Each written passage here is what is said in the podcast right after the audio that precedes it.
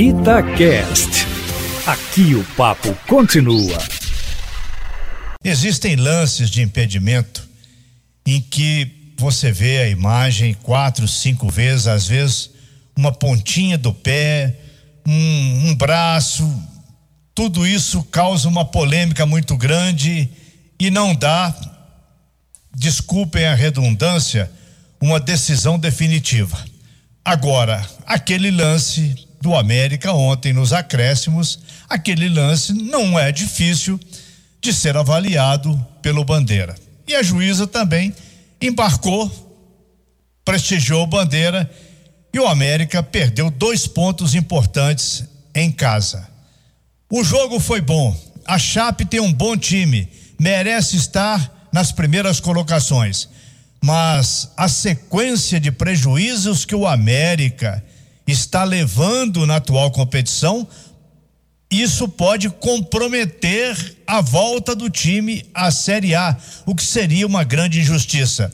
O Edu Panzi comentou o jogo. Falamos do América, Edu. Boa noite. Boa noite, Emanuel, Léo, Júnior Brasil, ouvinte ligado na turma do bate-bola. E, e, foi um jogo que eh, as nossas expectativas, que eram de um ótimo jogo das duas melhores equipes da Série B, e o jogo foi exatamente aquilo que a gente imaginava, né? Um time da Chapecoense muito organizado, veio para Belo Horizonte para ganhar o jogo, fez um primeiro tempo muito bom, foi melhor que o América, mereceu vencer o primeiro tempo por 1 a 0. Mas aí o Lisca fez uma leitura perfeita, né, do que aconteceu na primeira etapa. No vestiário ele mudou, voltou com o Léo Passos, voltou com o Alê, tirou o primeiro volante, era um problema do América, saída de bola. Colocou o Alê lado a lado com o Juninho, dois volantes, entre aspas, e empurrou quatro jogadores para marcarem a saída da, da Chapecoense, que foi muito tranquila no primeiro tempo. E aí obrigou o sistema defensivo da Chape a dar chutão, né? Jogar com bola longa. E aí o América foi dono absoluto da segunda etapa, empatou o jogo, poderia ter virado, mas aí num erro do Sabino, né? Permitiu que a Chape, no único chute a gol, ah, naquela altura do primeiro tempo, aos 30 do segundo tempo, aos 30 minutos, fizesse o 2 a 1 Mesmo assim, o América foi, buscou o empate, e aí veio esse lance que você citou, Emanuel do impedimento muito mal marcado, né, no gol do Ademir. E não tem como a gente é, julgar a revolta do Lisca, do Salum, dos atletas em campo, porque ainda que a Série B não tenha VAR, era um lance fácil, entre aspas, porque para o auxiliar, né? Para a gente não, nós não somos os profissionais da área, mas para o auxiliar, ele tinha a linha da pequena área, ele tinha o defensor, ele tinha a linha da bola, e o Ademir vindo de trás de, desses três, né? Da linha da área, do defensor e da bola. Ainda assim, ele assinalou o, o impedimento. E aí a Edna, que é uma ótima árbitra, acabou sendo vendida pelo seu auxiliar. É, o jogo foi muito bom. A campanha da, da Chape é, é muito justa mas o resultado acabou sendo injusto. O, o, América foi melhor a ponto de vencer o segundo tempo e acabou não vencendo porque o auxiliar cometeu um erro crasso e, e não tem como é, desvincular né, o, o, resultado do jogo do erro cometido, né, Léo? É isso aí. Boa noite, Emanuel, Júnior Brasil, Edu Panzi, pela primeira vez juntos aqui na Itatiaia. É um prazer, amigo, tê-lo aqui ao meu lado. Prazer é todo seu, Léo. É, eu sei disso, eu imaginei, eu sabia que vinha uma assim. É, mas eu, eu Emanuel, Júnior, acho que todos nós concordamos com essa análise do Panzi tática do, de como o Lisca foi inteligente no jogo para o América conseguir buscar o resultado e acabou virando o grande chavão, o grande senão do final de semana, junto com o caso de racismo do Gerson lá no Flamengo, mas no Brasil inteiro falando do gol mal no lado do América, porque era um gol que valia liderança, não é um gol qualquer. E, e, o, e, o, Lisca estourar depois, ô Júnior, o Lisca é um personagem do futebol brasileiro. Ah, mas o Lisca é doido. Então... Mas, bicho, qualquer um fica doido. Tem que ficar indignado. Qualquer sim. um fica doido. E ele está certo, tá? O América já foi prejudicado várias vezes, inclusive no clássico contra o Cruzeiro. O América foi prejudicado. Ah, foi contra a Ponte, foi contra o Cuiabá. Aí chega num dia, valendo a liderança. Quarta-feira você vai jogar semifinal de Copa do Brasil. Você vai ganhar um jogo no último lance. E te tiram isso? Ah, é, é duro de, de, de, ficar calmo ali, né, Júnior? Boa Não noite. é legal, bem-vindo, Léo, Edu, Emanuel, amigos e amigas. O América apresentou um futebol para vencer. É, foi muito prejudicado, uma injustiça, mas os americanos têm que ter a seguinte consciência: nada está definido. O América ainda briga pelo título, foi prejudicado repetidas vezes. Isso só mostra o seguinte: que a CBF pouco se importa com brasileiro, com justiça, porque tem grana sobrando, milhões, milhões, milhões, e não quis investir mais, custear mais o VAR E aí é bom, inclusive, para a gente parar com esse papo de ficar, não, o VAR não resolve, o VAR é chato. Não o VAR num lance desse traria justiça. E o América tem todo o direito, o Lisca tem todo o direito de reclamar, não há a menor dúvida quanto a isso, mas que o América não desista. Agora só um detalhe para também não passar batido.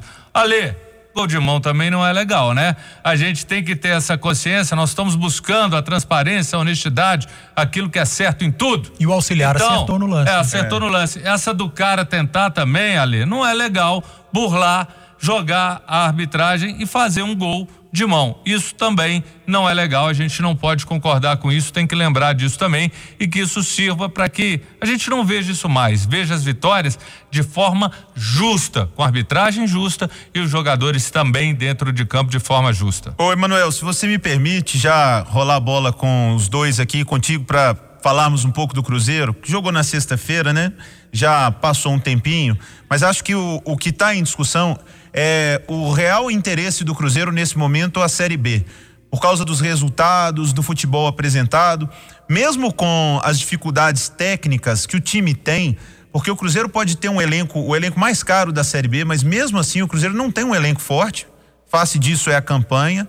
O Filipão realmente melhorou o time, conseguiu resultados importantes para afastar de vez a Série C, mas chegou aí e empacou no momento onde poderia usar um pouco mais, o Cruzeiro acaba é, fazendo jogos burocráticos. E isso me assusta, Panzi, porque seria muito bom para o Cruzeiro já voltar esse ano, com todas as dificuldades. Acho que há algum tempo a gente já via que seria muito difícil subir, que estava muito complicado, mas eu não esperava sentir do Cruzeiro que ele já desistiu.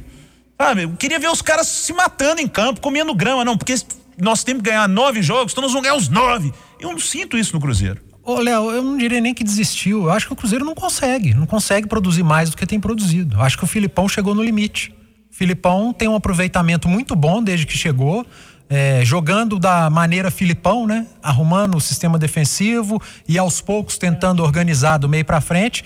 Só que o Cruzeiro do meio para frente não funciona desde, desde 2019.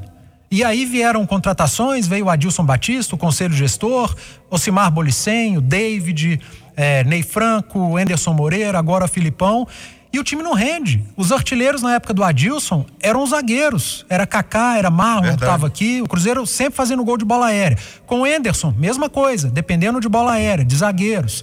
Com o Ney Franco, idem. Chega com o Filipão, o Filipão não faz mágica. Ele acertou um setor que ele imaginou que poderia conseguir e conseguiu. O Cruzeiro é um time é, consistente na parte defensiva, apesar de falhar, como falhou é, no jogo contra o Havaí no final, mas do meio para frente não há quem dê jeito no time do Cruzeiro. Não funciona. Por isso eu acho que o Cruzeiro chegou no limite. O Filipão levou esse time até o limite. Mais que isso não tem jeito. Ô, Júnior, e pro próximo jogo agora, o Marcelo Moreno está sendo cotado de entrar no time, porque não vai ter o Rafael Sobis. É muito sofrimento. Você vai de Moreno Nenhum Potker, deles, não. Você vai de Sassá, o que, que você faz? O Potker vai, agora Sassá, Thiago e Moreno não dá. Agora queria dizer o seguinte, o Filipão tem mérito, levou o Cruzeiro sim a uma pontuação bacana, mas o Filipão criou um Cruzeiro bipolar.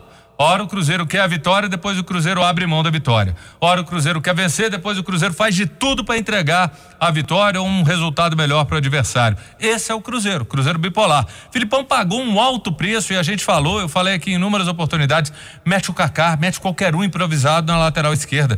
O Brei, nesse jogo, por duas vezes ele entregou e quase foi gol do adversário por duas vezes antes até resultar no final. Então essa insistência dele com o jogador é, deu nisso. E aí, sabe a sensação que eu tenho, que é o seguinte: Filipão começa a ganhar, ó, tô chegando ali no G4, já tá mais perto. Não, não, peraí, eu só prometi pra diretoria que eu não ia deixar o Cruzeiro é, cair. Então, peraí, não, galera, segura, recua, porque eu tenho que manter a minha promessa, que foi apenas não deixar o Cruzeiro cair. Então volta aí, não tem problema, porque esse discurso não dá. Cruzeiro teve inúmeras oportunidades para almejar algo mais no campeonato e não almejou sem inspiração, sem organização, muito culpa dos jogadores, mas também um discurso que não ajudou, uma prática que não ajudou, não se encontrou soluções para o Cruzeiro ser um pouco criativo. Agora, Moreno, Thiago, Sassá, Brei, não dá mesmo. E não consigo entender como esses caras até hoje não conseguiram o mínimo para entrar em campo. Ô, Léo, é, rapidamente, se ele optar por manter os três volantes, entre aspas, né? Porque ele não chama o Machado de volante. É, joga mais adiantado mesmo. É, mas, se ele optar pela manutenção desses três, eu acho que ele não vai de centroavante. Ele pode trazer o Potker para fazer a função do Sobis e o Kaique no lugar pensei, do Potker. Ou até mesmo o Kaique jogando mais centralizado ou o, o Potker Exatamente. Agora, se ele optar por Marcelo Moreno, Sassá ou o Thiago, o que, o que eu não faria, aí ele vai ter que abrir mão de um desses três para jogar um com meia. Porque um centroavante com Machado, Jadson e o Adriano, ele vai ficar completamente isolado. Então o Filipão vai ter que pensar muito bem nessa manutenção do meio de campo. Acho que o meio de campo vai escalar o jogador de frente. Pra gente arrematar, Emanuel, o Galo vai ter agora poucos jogos nos próximos dias e o São Paulo vai ter muito tempo para treinar o time. Há quem diga que isso não é de todo bom, não, viu, chefe? De ficar muito tempo sem jogar. Como é que você pensa? Eu penso que o Atlético deve ter ficado meio assustado com os últimos resultados do Campeonato Brasileiro. O Atlético teve uma queda de produção, mal escalado em algumas ocasiões, principalmente esse jogo que era um jogo emblemático contra o São Paulo. O Atlético entrou com uma escalação sem desconhecer como jogava o adversário, mas o Sampaoli precisa vestir ou calçar as sandálias da humildade. Ele não, não pode se achar o dono da verdade, o aquele que sabe tudo e ninguém sabe nada, porque ele tem errado recentemente e algumas vezes até comprometendo os resultados.